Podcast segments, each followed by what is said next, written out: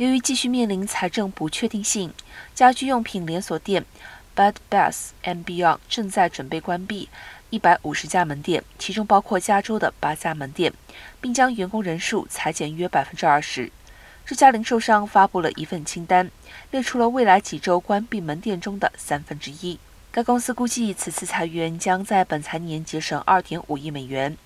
除了关闭门店外，该公司上个月还表示，将转变为专注于民族品牌的原有战略，而不是推销自己的门店品牌。